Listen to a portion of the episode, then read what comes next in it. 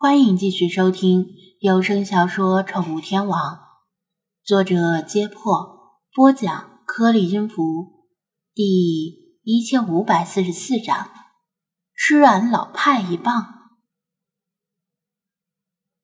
本来说早睡早起早出发，结果昨天夜里因为胶囊的袭击而折腾了半天，把张子安折腾的精神了。一直迷迷糊糊，直到天快亮了才真正睡着，感觉像是刚一闭眼就被外面的鸟鸣声叫醒了。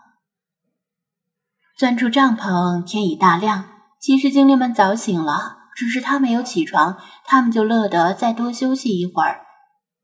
篝火早已熄灭，连余烬都已冰凉。他大约凌晨四点的时候添了一次柴。估摸着最多也就能够再撑两个小时。威马斯提议说由他来负责添柴，反正他就睡在帐篷外面比较方便。但他没有像人类一样灵活的双手，想要添柴只能把枯枝拨进火里，容易砸出火星，而且有一定的危险性，所以他还是决定自己来。见他出来。菲马斯打了个哈欠，不等他询问，就说道：“一切正常，胶囊没有回来。另外，我想到了为什么昨天头鹿也能够提前察觉到危险了。哦，为什么？昨天刚选定这条小溪边扎营时，头鹿明显流露出紧张不安的神色，像是察觉到某些潜在的危险。”但菲马斯什么也没有闻到，结果夜里就出事了。他一直为此耿耿于怀。即使张子安和其他精灵们都回到了帐篷继续睡觉，他还在想这件事儿。终于被他想明白了。菲马斯领他走到小溪边，这条由于雷雨而形成的小溪，今天的水位已经明显比昨天降低了。流速和流量均已减弱很多，大概过不了两三天，小溪就会变成一条泥沟，最后彻底的枯竭，直到下次雷雨的时候又重新焕发生机。威马斯解释道：“意外头鹿喝了小溪的生水，而我喝的是经过你过滤、消毒、烧开又晾凉后的水。”张子安似乎明白了，你是说胶囊的气味是溶解在水里的，所以头颅肠道了？嗯，应该是这样。威马斯点头，如此倒是能够说得通了。张子安抬眼望向小溪的上游方向，胶囊也得喝水。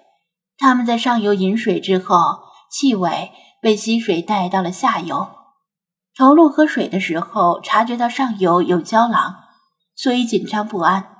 但是飞马斯河的凉白开里已经没有这些气味。头鹿知道上游有胶囊，但具体离得多远，他也无法确定。谁也不知道这条小溪有多长，只要是溪水流来的方向，都可以算是上游。据科学家们研究。鹿并不是很怕胶囊，准确的说，鹿闻到胶囊的气味后有两种反应：一种闻到胶囊群中优势个体，也即是胶囊首领的气味时，鹿会惊恐不安；但如果只是闻到普通雄性胶囊或者母胶囊的气味，鹿不会表现出明显的害怕。显然。是昨天那条黑狼狗令头鹿产生了不安的反应。张子安一手拿着指南针，一手拿着手机，通过对照，发现光团所在的位置似乎正在小溪上游的方向。如果继续向光团前进，可能还会遭遇胶囊，特别是昨天晚上那群。当然了，小溪的流向曲折多变。说不定拐几个弯之后就转向了别处。不管怎么说，大活人总不能给几只动物让路。而且就算他绕道而行，也未必就没有麻烦，因为獾是一种聪明又记仇的动物。网上有很多相关视频，表现出獾的性格，包括一部电影《上帝也疯狂二》。男主角因为不小心踩了平头哥一脚，几乎被平头哥追着跑了整个沙漠。昨天那只獾吃了暴亏，缓过劲儿来之后，很可能就会想要报复。张子安对此表示无所谓，他想来就来吧，反正身后可能还跟着一头黑熊，再多几条郊狼和一只美国獾也没啥区别。狮子多了不咬，债多了不愁。嗯，丫丫，昨天晚上那个道路火炬，你还有多余的没？你给本大爷一个玩玩呗。理查德故作亲昵的跳到他肩膀上套近乎。你要那东西干嘛？张子安挥手把他赶到一边去。起来，别耽误我做早饭。嗯，啊啊，你这个白痴！手上的准头太差，像昨夜你要是正好把火炬扔进那只臭獾刨出来的坑里，不是什么事儿都没了。所以，如果再遇到意外情况，本大爷可以化身轰炸机，抓着火炬负责投弹，保证一头一个准。他叫道：“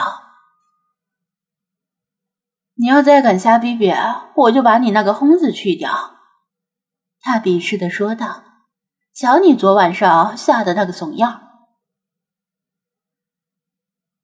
理查德拼命的给自己找理由辩解，什么“君子固穷”之类的。吃完早饭，刚吃饱肚子不宜立刻走动，容易得胃病，所以张子安没有急着出发，而是实行昨夜的想法，找了一根长度适宜的树枝。用小刀把树皮和树杈都削掉，削成一根直直的木棍儿，又用道路火炬盖帽上的粗糙红鳞当做砂纸，把有毛刺的部位打磨光滑。派，这个给你。他向派招呼一声，又挥了挥手里的木棍儿。吱吱，派正坐在树枝上眺望着远方的巨树。他手掌上的水泡早已消失了，听到他的声音，又看了看木棍，不由一头雾水。昨晚你很勇敢，不过树枝挥起来不舒服吧？所以我给你削了这根木棍，以后啊还要靠你保护大家呢。张子安使劲的抡了几下木棍，呼呼生风。吱吱，派三下两下跳下树。手脚并用的跑过来，高兴的接过木棍儿，跑到空地上，学着他的样子抡了几下。张子安那根登山杖对派来说太长太沉了，而这根木棍儿令他爱不释手，重量和长度都很适合他使用。